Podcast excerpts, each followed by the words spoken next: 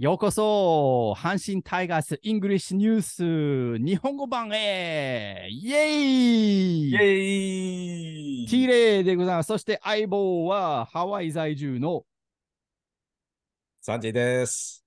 それがよろしく3つ目サンジェイです。サンジェイ久しぶりじゃないけど、この番組は久しぶりやな。日本語版はね、日本語版ね、英語版はもう定期的にやってて、で、日本語版もちろんもうずっとやりたいっていう気持ちはあったんだけど、ちょっといろいろ都合があってね、忙しくなって、できなくなったんだよね、しばらく。まあだって8月は夏休みでしたからね、ティーレイさ。そうんそうそう、僕帰国もして、うん、あんまりタイガースをフォローすることもできなかったんで、もちろん、ポッドキャストする時間もなかったんでね。うん。だから、僕ら最後にやったのが、7月の18日だった、18日だったんだよね、確か。そうね。オールスターブレイクそう、オールスターの間。で、あの時何の話したっけ、私。で、オールスター、日本のオールスターをもっと楽しくしようって話したよね。そうやったな、そうやったな。うんでそっからなんか、オールスターといえばもう、阪神タイガースがオールスターになってんだよね。そなんか、公式戦なのに、ね、あのーオールスター明けの、えー成績っていうか、は、何なんか、知ってる？?31 勝9敗1分け。う。ありえん数字だよね、普通に考えたら。信じられる？あの時じゃあ、あの、今、貯金が 33? うん。であの時貯金11だったんでね、今、貯金22をオールスター以降は作ってる。アンビリバボー。すごない？だって、オールスター明けで、その、もちろん、あの、まあ、短い2連戦であって、ウルトラの夏からの長期労働。で、そっから9月の定番のいつもの失速があるはずのが、こんな結果になってるわけ。失速どころか加速だよね。せやんな。まあ、あのね、長期労働も18勝、18勝5敗で、ね、終わったって、多分史上最高の勝率じゃないかな。長期労働で言えば。そのもし辺だよね。かするとね。うん。いやー、すごいな。ということで、まあ、今日は9月11日月曜日で、あの、まあ、阪神戦はなくて、残り18試合のところで、えーもちろんマジック点灯で、なんと M5 です。5ですね。ってことは、この残り18試合で、阪神が5勝だけ、5勝だけすれば、あれだよ。5勝あれや13敗のペースでいったら、あれです。それは、そ、しかも、広島が全勝してない？そうそうそうそうそう。だから、広島は5敗したら、もう阪神が、もうね、あの、勝たなくても、あれです。その通り。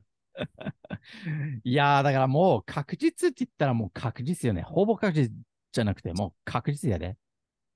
もう阪神おタイガース2023年優勝。いっちゃった。あれ。言うしかないんだよね。もう、だからあのー先ほどね、僕とサンジェイが、えー英語版のポッドキャストを収録したんだけども、あのーそこのテーマが、まあ、日本一早くじゃないかもしれんけど、MVP は誰、誰が一番値するっていうか、誰になるかっていう、まあ論争というか話し合いだったんだよね。そうね。だからあの、まあ、もしかしたら今のリスナーで、えー英語版も聞いてくれてる方が、そんなにいないかなって思って、日本語でも同じ話しようかなと考えてる。そうしましょうん。んで、まあ、僕の、まあ、単純な、なんていうんですかね、まあ、意見っていうかね、えーまあ、ちょっと候補を6人リストアップしてる。候補者。う。どうぞ。ほんで、その6人を、まずリストアップしてから、それぞれのスタッツとか、いいところとか、なんで MVP に選ばれるべきかとか、そういう話しようかなと思ってる。まず最初にね、あの、英語版でも言ったと思うんですけど、その MVP、ね、あの、最優秀なんちゃらかんちゃらっていうんですよ選手ね最優秀選手が、必ずって言っていいほど、え優勝チームから選ばれるわけよね。だから例外が、あの、読売ジャイアンツの、えー大貞治選手が2回、えー優勝しない年に選ばれて、で、2013年、最近で言ったらね、えーヤクルトスワローズ、最下位のヤクルトスワローズのえーバレンティン選手が選ばれたんだけど、まあ、あの3つとも、もうすっごい功績で、あの、成績で選ばれたわけですよね。あの、大貞治が、えー55本塁打を打った年と、えー三冠王になった1974年、うんえー34歳で三冠王になったのが、あの、史上最年長になってるわけですよ。で、えーに2013年が、えーバレンティンの60本の年ですから。でも全部だから、ぜ全部大貞治絡みだよね。そうだね。そういえば、そういえば。偉大だ、偉大な選手。で、まあ、こっちはそのね、大貞治関係全くないんですよね。で、他のチームの選手を見ても、まあもちろんいい成績を残してる選手は何人もいるんだけど、そんな歴史的なね、1年間シーズンを、あのーしてる選手はいない。もし去年の村上宗隆のえ成績が今年にあったとしたら、もしかしたら選ばれるかもしれないんだけど、もっと票は流れたらね、きっとね。そうそうそうそうそう。でも、今年はそれはないと。だから結論で言ったら、えー最優秀選手は阪神タイガースの選手になるはずです。なるべきです。はい。ということで、あこう100%です。うん。候補者、えー6人をリストアップします。まずリストアップしてから、それぞれのいいところとかを話し合おうかな、と考えてる。じゃあ、いきます。え、で、えー第一、近本浩二。第二。え、これはあの順番が、あの、ただ、まあ、あの、打順だとか、そういうことですね。で、第二が、えー、4番バッターの、えー大山祐介。で、最第三が、えー、8番、えーショート、木浪聖也。第4候補が、順番違う、あの、打順違うけど、えー、キャッチャー、坂本。ちょっと一理あるかなと、ワンチャンあるかなと思ってるんですよね。で、えー投手陣で言ったら、も、もちろん、あの、阪神の強みでもあり、えー魅力でもあるのが、えー投手陣なんですけど、ピッチャーなんですけど、中で、まあ、選ばれるかもしれない二人は、えー背番号41、村上正輝。そして、えー背番号13、岩崎卓。その6人のうちの一人が選ばれるんちゃうかなと、僕は思うんだけども、それぞれじゃあ、ちょっとずつ、こう、ね、いいところとか、スタッツとかを話し合おうぜ。え、で、えー、じゃあ、近本から行こう。虎の核弾頭。核弾頭は何それ？えーっと、It's like the bomb that leads everything off. ?There you go. 核弾頭。はい。新しい日本語です、僕には。あはいりがとうありがとうございます。後でちしっかり調べて、あの、自分の日本語にします。あ、下にな、じゃあ、あの、テロップとか出して。まあそうしないといけないね。核弾頭ね。はい。はい近本浩二、えー今年ね、えー出場試合が112。ってことは、欠場11じゃなくて13ですね。うん。やっぱその骨折で11試合で、この前のデッドボールの打撲の、まあちょっと休養というかね、大事に、あの、大事を取る、えーうん2試合。うんう2試合が済んだね。212試合で、えー打席、打席量と、打席と打数って、どれが、どれなんか、どっちがどっちなのか、ちょっと僕、曖昧なんだよね。打席って、plate appearance、at bats。at bat ね。で、打数が plate appearances なわけね。そのはず。じゃあ、打数が530、打席が451。その通り。はい。で、安打が130。ツーベースヒット24、スリーベースヒット11、11。これセリーグトップだよね。8本。うん、セリーグトップですね。11が。で、ホームラン8本。え打点が53。多分先頭打者でトップだと思うんですよね。そうだと思で、得点が77。チームトップは間違いない。セリーグトップだと思うんだけどね。ちょっと調べてない。調べようか。調べなきゃいけないな、これは、事前に。ごめんね、リスナーの皆さん。すんまへん。得点、トップタイです。なんと、えー岡本和真も77だそうです。うん。ただし、あいつは123試合で。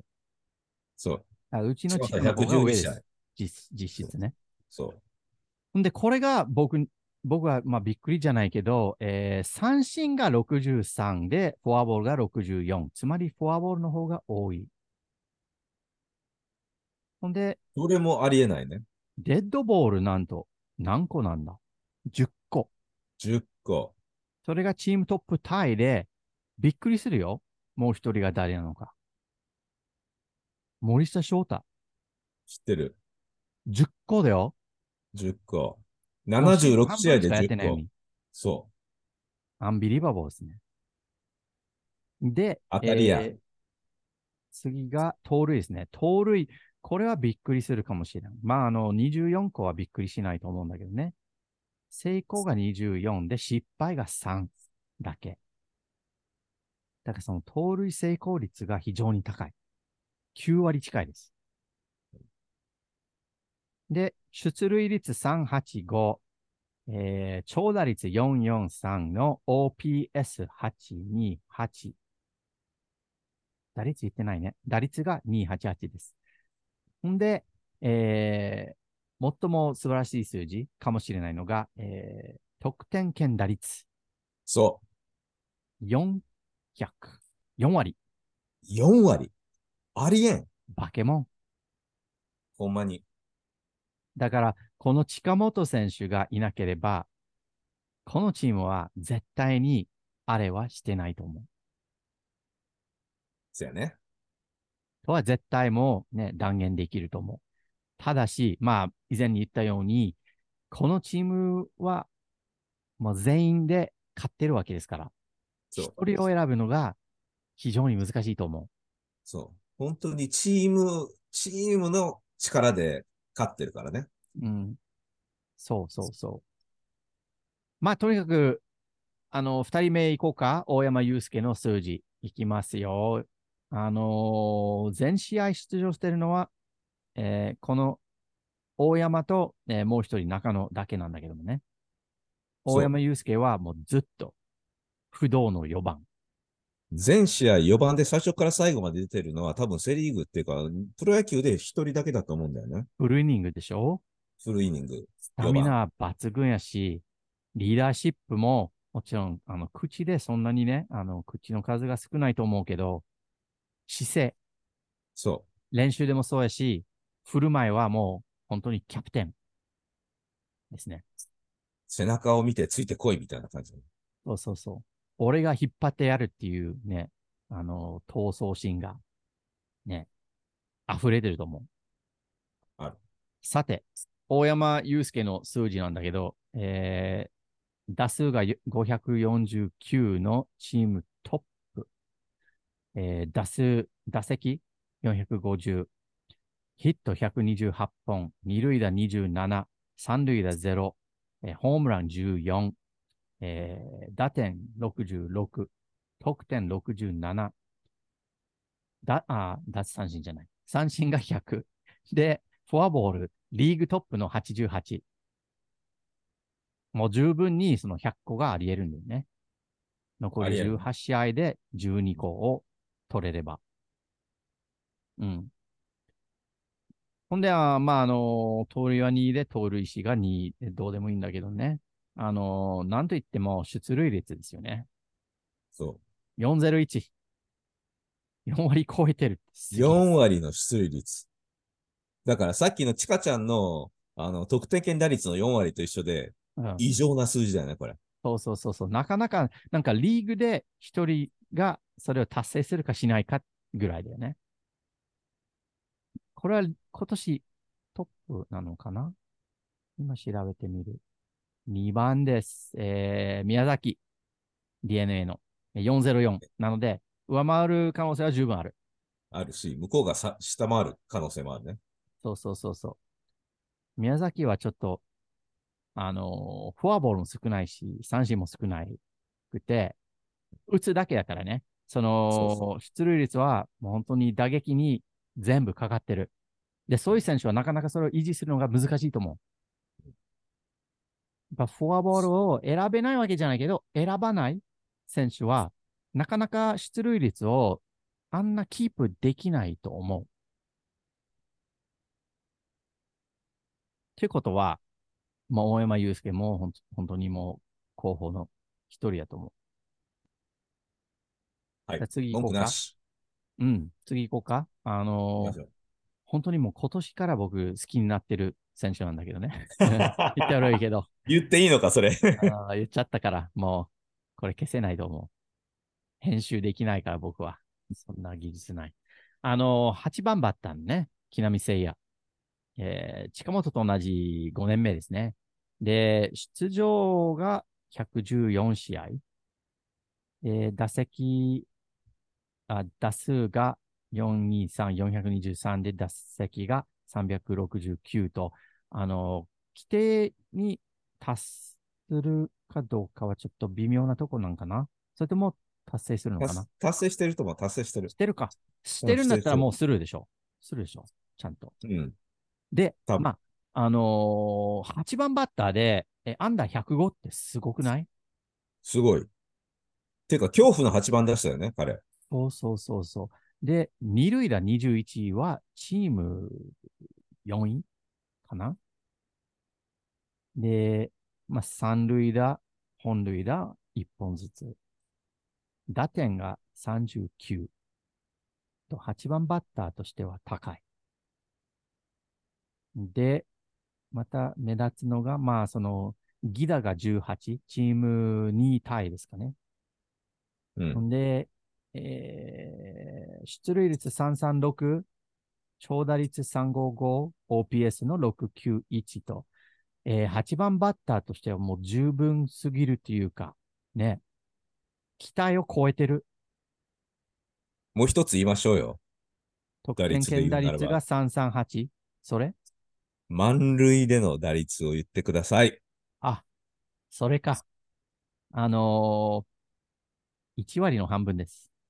あ、1割じゃなくて、10割の半分。あのー、10 10割割のの半分です。10割の半分。ごめんなさい。5割です。はい。16打数8安打。16の8、あの、5割とかだったらもう2の1とかって考えたら、まあまあそれは偶然かもしれないけど、16の8って偶然じゃないよね。ねよもう超勝負強い。いや、ほんまに。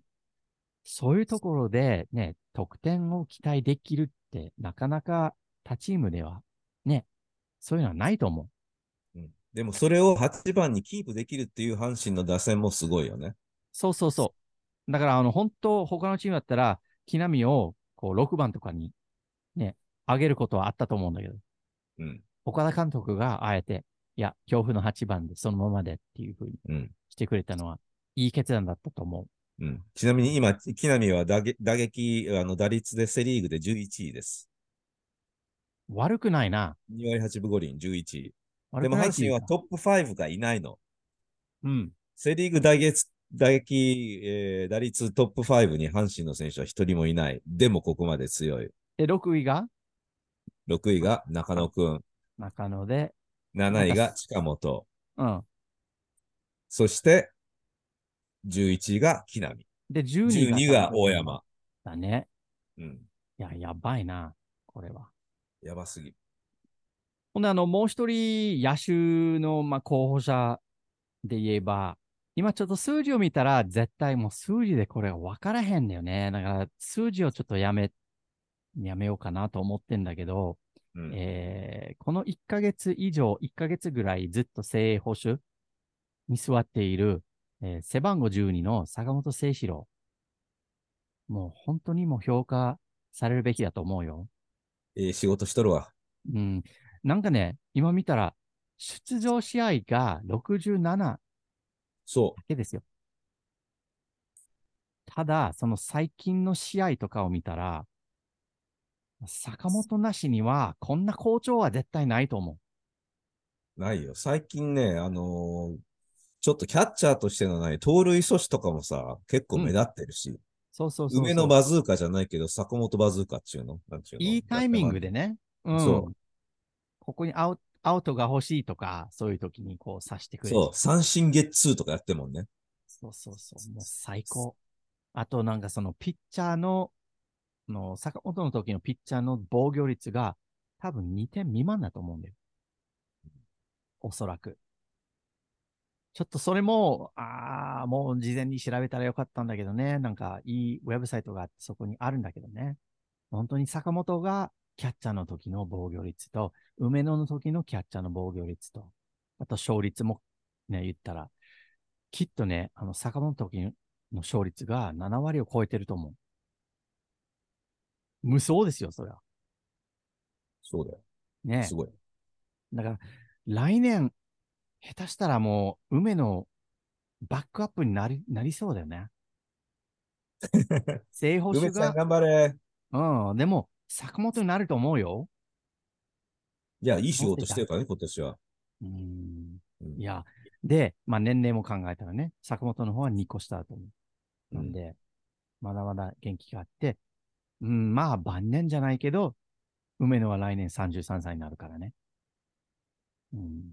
で、ずっとね、ずっとキャッチャーやってくれてるから、ちょっと消耗品ですからね、ちょっと疲れてきてるんじゃないかなと思うんだよね。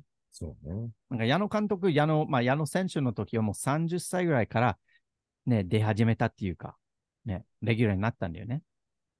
だからそうね40歳ぐらいまではキャリアは伸ばせてたと思うんだけど、梅野はもう22からほぼもうね、ずっと正捕手じゃないけど、ね、毎年ちゃんとね、うん。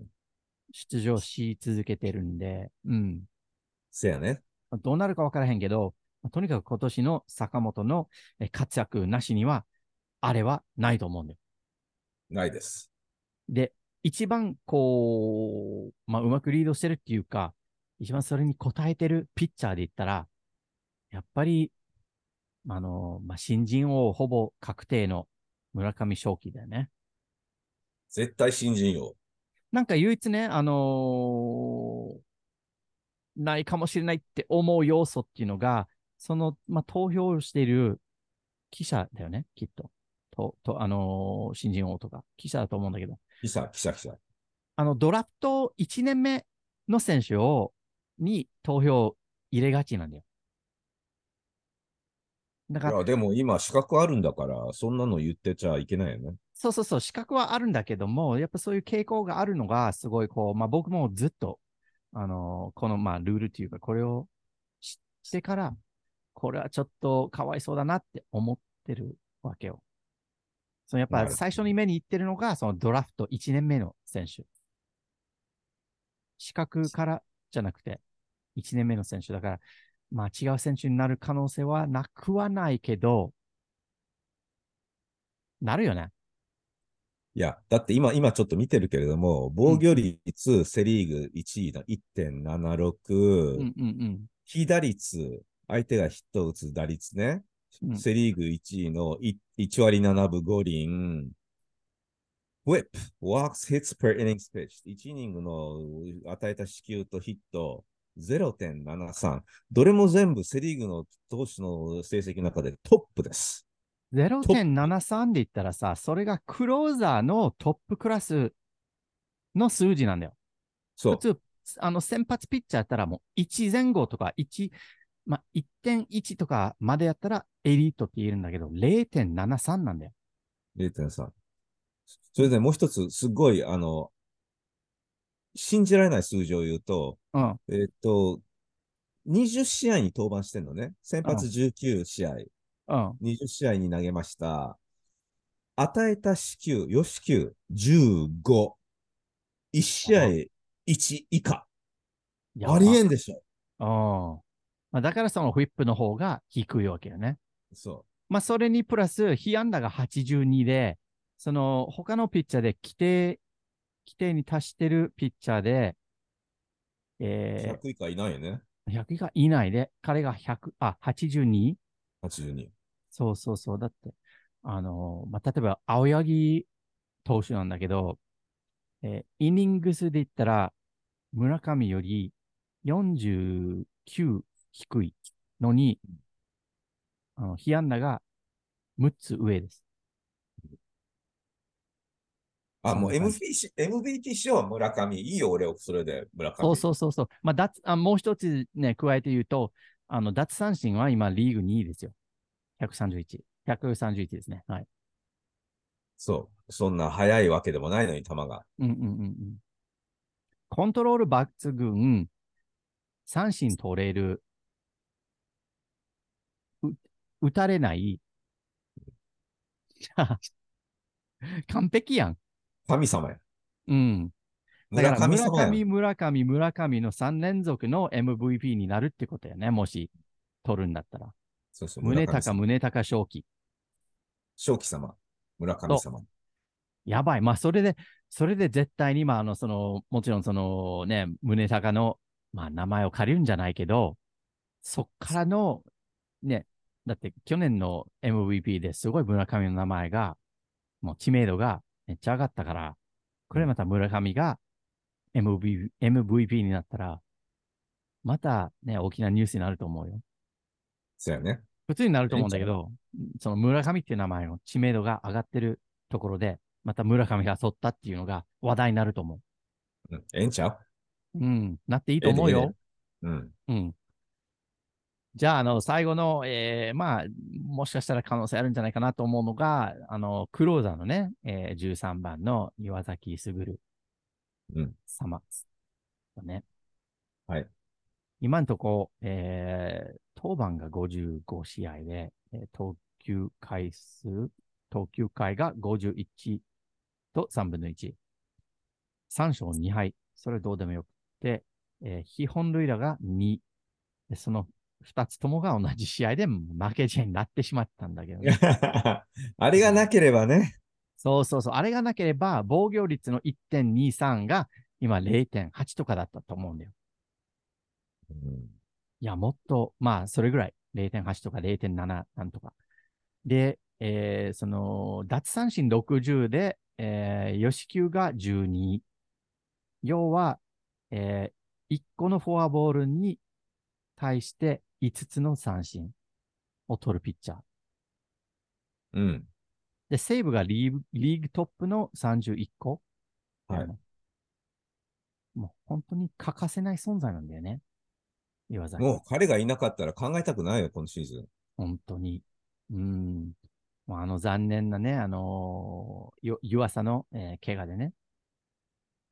そで、シーズンの始まりに、あのーうちのクローザー岩崎じゃないよとかっていう風にみんな言ってたんでね。岩崎はもう1年やったけど、ちょっとしんどかったとかみんな言ってたけど、結局のところ、ね、あのークローザーになってくれて、すごい嬉しいっていうか、感謝してるっていうかねう。。もう岩崎におんぶに抱っこでしょ。岩崎様様だよ、それね。うん、ほんとほんと。とにかくリリーバーになってからね、あのー当番がね、えー2017年から66、61、48、で、次の年がコロナの年で、まあ、41、62、57の今年の55だったっけ？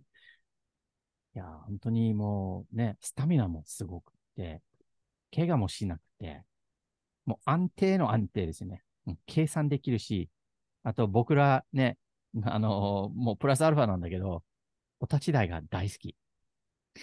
そうそそれは MVP の投票にはカウントされないと思うんだけどね。う。されない、されないと思うけどね。あそれでもそれをね、あのー彼がそのお立ち台に上がったら、もう僕は興奮する。個人的に。みんな楽しみにしてるよね。そうそうそう。なんか誰のセリフをパクるんだろうと。それか複数複数になるところも、時もあるんでね。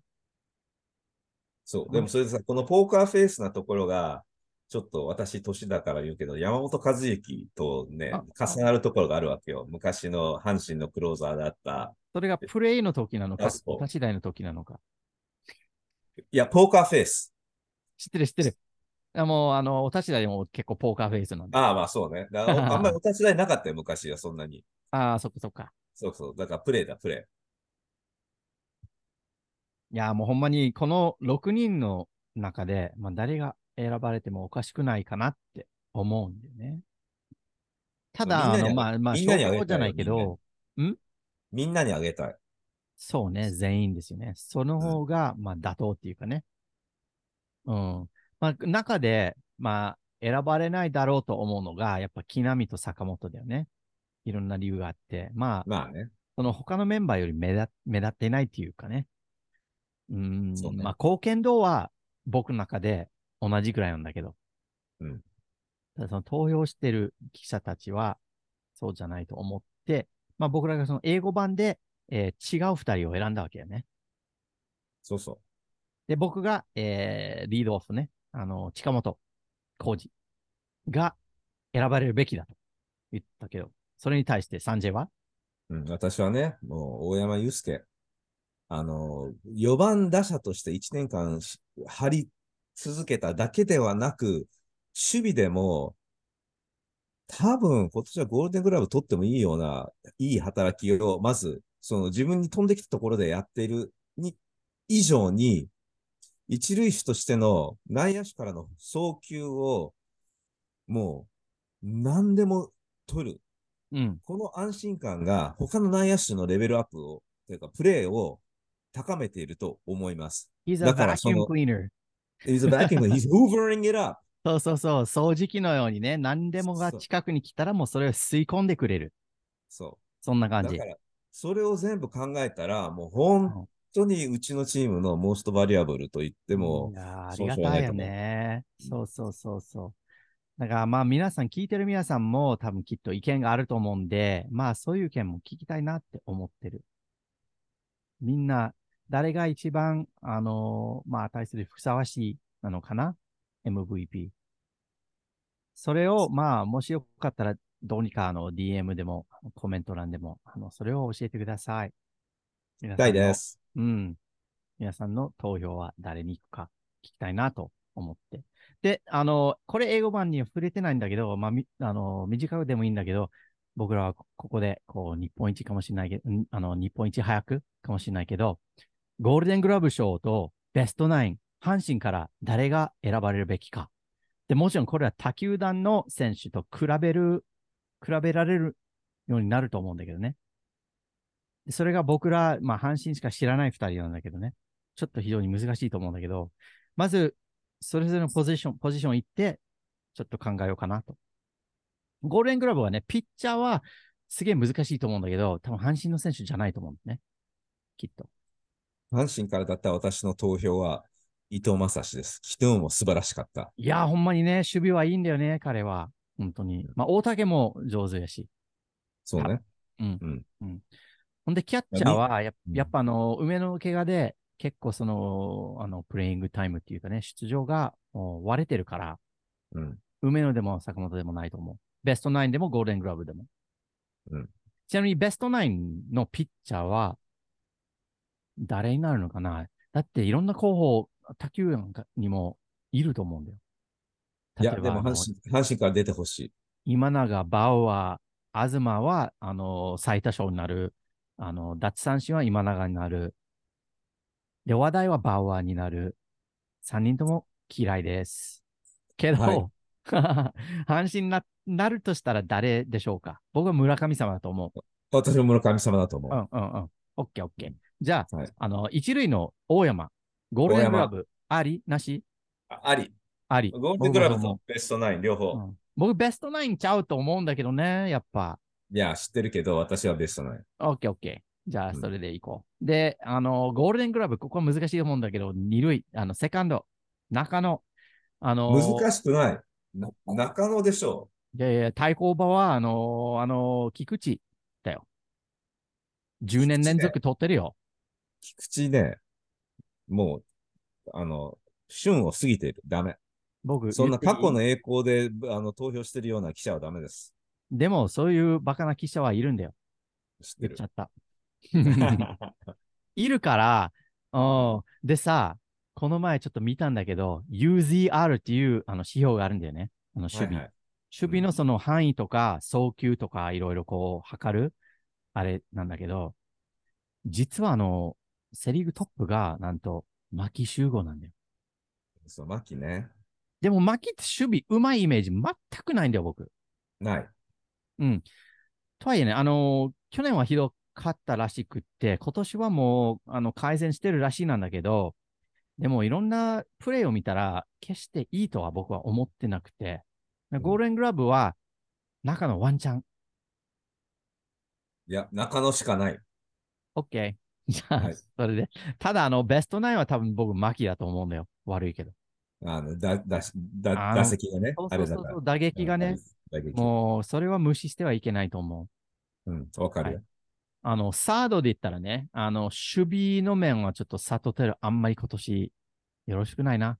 よろしくないです。だから、GG は多分ないだろうなと思うんだけどね。ないです。ただ、他球団を見たら、あの、カープはレギュラーいないんだよ。さあ、うんいろんな選手を使って。で、あの、ヤクルトのなんとか様、忘れたんだけどね。ね彼はもうエラーの数が多すぎて、もう守備が守備が下手すぎて、うん彼じゃないでしょ、ダメ。宮崎は守備がいいとは言えない。うん。で、ドラゴンズは誰を使ってるんだっけ？サード。いろんな人使ってるよね。でしょ？それで、あのー残りは？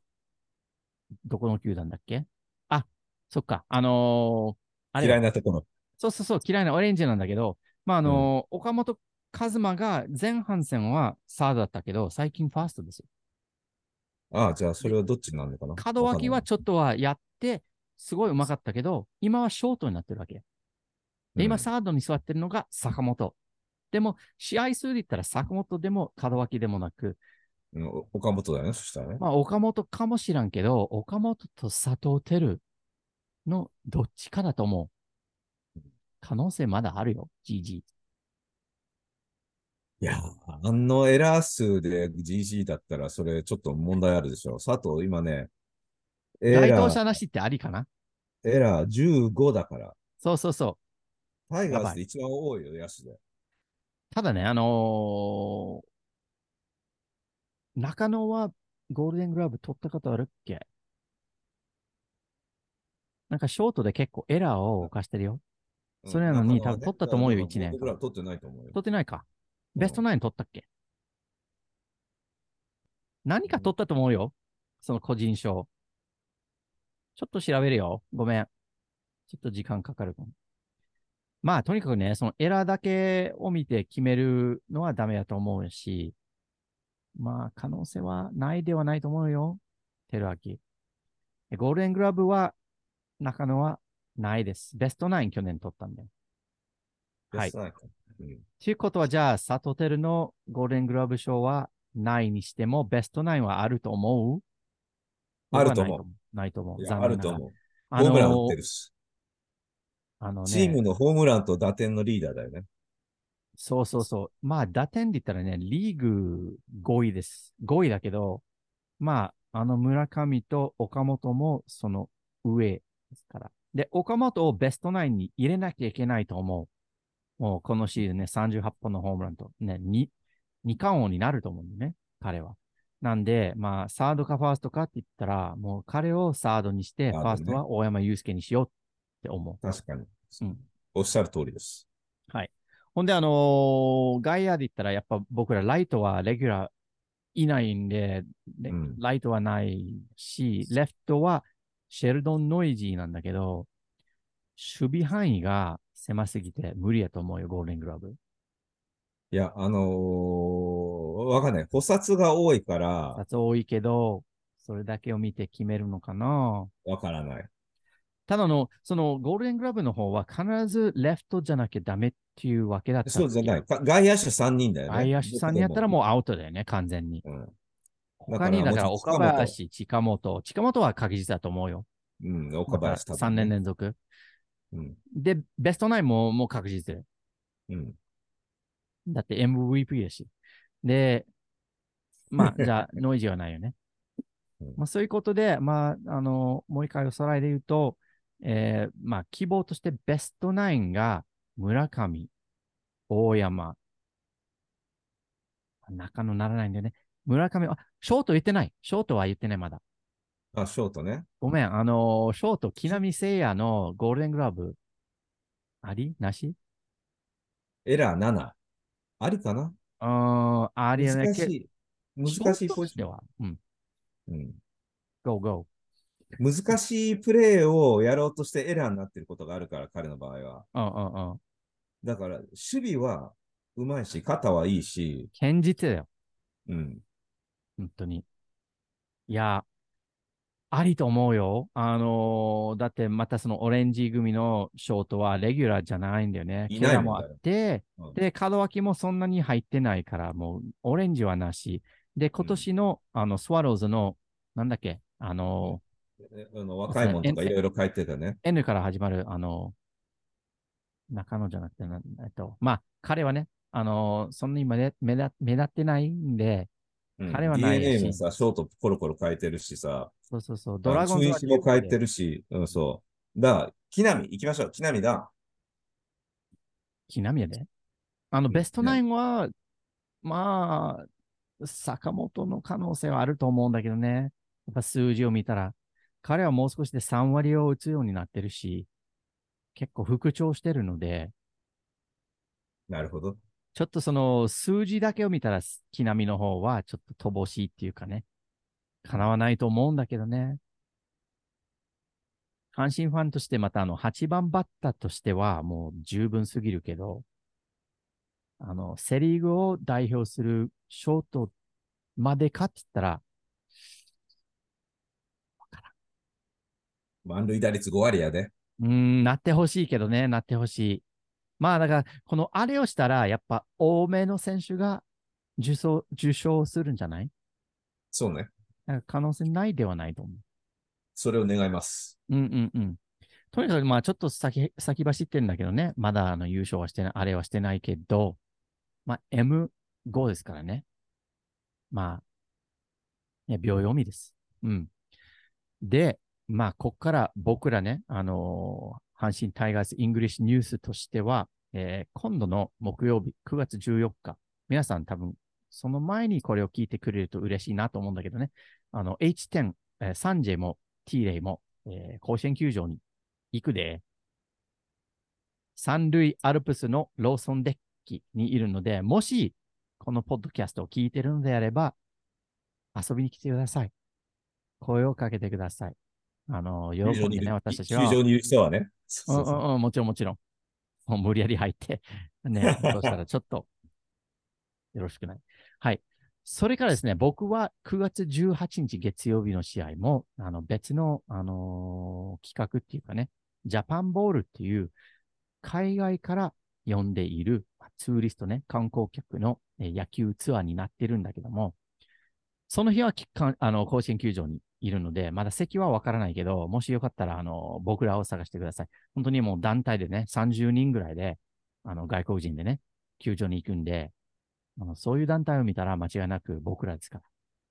多分30人中30人が全員違うチームのジャージーとか着てるよね。そうやね。あのみんな甲子園に来てるから、阪神グッズをね、あの、羽織ってるわけじゃないんだよね。うん。それぞれ地域チームが来て、うん。その好きな球団とか、好きな球場とか、好きな街とかが、もうできてるんだけども、でも結構阪神ファンが中にいると思う。特に今年の、あの、阪神の戦いぶりを見たら、ファンになるで。快進撃。僕はファンにしてやるで。うん。そんな感じ。ええで。うん。それで、あの、まあ、僕らまだ、あの、その、時間があるときには、また、あの、この、ね、あの、日本語版をしようかなと考えてるんだけどね。次はいつなるんだろわかんないけど、今日はお付き合いありがとうございました。う。ありがとうございました。また、あの、今年の、あ、今年のじゃなくて、今回の、えーワンフレーズ、探してんだけど、あ、ここだ。何にしようかな。まあ、やっぱあのー優勝に関係してるものがあるのかな。まあ、まず優勝の違いをちょっと話そうかな。あれここ日本だったら、レギュラーシーズンのね、あの、リーグトップのリーグ首位、えーで終わるチームが優勝っていう風になるんだけども、メジャーは違うんだよね。リーグ優勝っていうのが、やっぱそのプレイオフを進出して、ワールドシリーズまで行くチームが、あの、ペナントウィナーっていうんだよね。ペネそうペナント。まあ、あの、日本語でよくあペナントレースって言うんだけどね。そうそう。ただあの、やっぱいろんなまあ記事とかいろんな話で、あの、さあ今日からペナンペナントレース開始とかって開幕戦で言うんだよね。それ見たことある？あるある。ただ、あの、英語ではあんまりそういうのペナントっていう言葉が、ね、あの、シーズン終盤まではあんまり出ないんだよね。出ない出ない。まあ、なぜかって言ったら、やっぱプレイオフ次第ですよね。そのペナントウィナーが。うん。だから130試合の時点で、で、こうね、独走してるチームでも、ペナントは確実じゃないじゃん。そ特に向こうのプレイオフシステムでは、あんまりそのアドバンテージってそこまでないしね。うん。なので、まあ、ペナントっていうのが、まあ、英語ではね、ペナントじゃなくて、ペネント。ペネントレースっていうのね。はい。ペネントウィナーズ。他になんか面白そうな、その英語とかってある？言いたいのある？話したいの？う。いや、だ今はさ、そのワイルドカードだってさ、たくさんあるからね。そうやな。うん。うんうん、で、結構毎年ちょっと変わってるから、今年は、ね、いや、去年か。去年ぐらいからワイルドカードのチームが2つずつあって、うんそれ勝ち進んだやつが、あのー東、東部、中部、西部のウィナーと、ワイルドカード一つ勝ち上がったところがやるんでしょ？うんうんうんうんで、最終的にそれが、えーっと、リーグトップになって、ワールドシリーズでやる。うん。ALCS と NLCS があるんだよね。そうそう。National うん League チャンピオンシップス。チャンピオンシップシリーズ。クライマックスシリーズじゃないよ、この CS は。ね。クライマックスじゃなくてね。クライマックスのチャンピオンあシッそれもね、あの、ちょっと触れようかなとね、あの、思うんだけどね、そのクライマックスシリーズは英語で聞いて、どう思う？クライマックスシリーズ。プ。何それ？みたいだよな。だよな。うんまあ、まず一つは、そこがクライマックスじゃないじゃん。な。そうね。そっからまたてっぺんがその次の日本シリーズだから。そクライマックスって言ったら、やっぱその、まあ僕のイメージなんだけど、まあ二つの、主なね、二つの時にその英語でクライマックスを言うんだよね。う。で、うん一つが山を登る時に、そう。うんねクライマックスっていうのがその山のてっぺんなわけ。で、もう一つが、あれをすると。あの、それか。阪神タイガースのあれじゃないよ。そそのもう一つのあれをするときの、まあ、ピークって言ったらいいのかな。上品に言いたいんだけどね。頑張れ。まあ、そういう楽しい時のピークがクライマックスするって言うんですよね。はい、クライマックス too soon とかそういう、まあ、表現があるわけよね。ちょっとこれはまさにもう最高の英語じゃないですか。うん だから、まあそういう二つの意味、まあ意味っていうか、あのー使い方があるわけよね、英語で、クライマックスが。で、山、と登山する人が少ないので、クライマックスを聞聞くときには、やっぱそのもう一つのクライマックスの使い方をこうイメージするんじゃない？うん多分大抵のね、特にこう野球を見てる人たちってそんなにこうマチュアっていうか、上品な人じゃないんじゃん、正直に言ったら。ぶっちゃけね。だから、含む我々みたいな。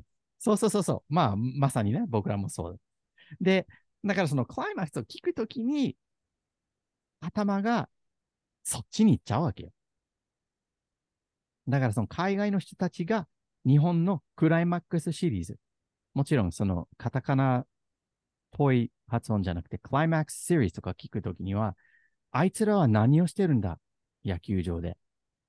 ベースボールなのか、別の競技になってるのかっていうふうにこう、ちょっとね、揶揄っていうかね。があると思うんで。ま まあまああ。まあ、その CS だからクライマックスシリーズを略して CS でいいんじゃないって僕は思うんで。うん、CS ね、CS。CS ね。僕らはこれからもうクライマックスシリーズを言わずに CS っていうふうに次の回に言うと思う。了解です。はい。今日の英語のワンフレーズ、いかがでしたか？めちゃくちゃ長かったね。I hope you enjoyed it. ごめんね。はい。あの、というわけで、まあ、あの、今回の番組どれぐらいだったのかな？結構長めだったのかな？うん、まあまあまあ、それはそれで、ね、あの、ど久しどっかでぶりだったし、これ切って短くしてください。切らない切らない。このままでいいよ。皆さん最後まで聞いてくれているのであれば、僕はもう一つ言いたいことがあります。あれがとうございました。ありがとう。では、See you next time. Let's go Tigers!